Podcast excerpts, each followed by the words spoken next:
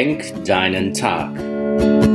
Der Podcast von und mit Steffen Lenk. Alles beginnt und endet mit dir selbst. Viel Spaß bei der heutigen Folge.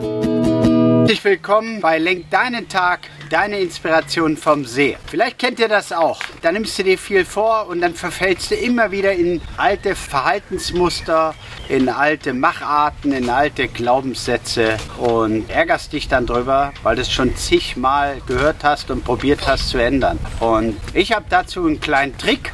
Bei mein Thema ist Ungeduld.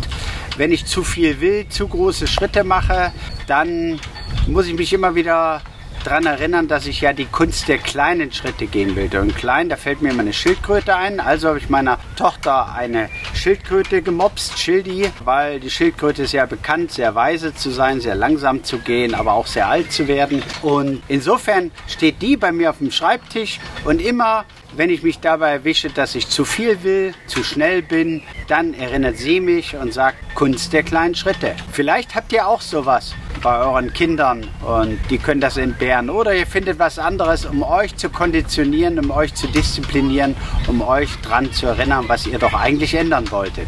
Ich wünsche es euch, komm in eure Kraft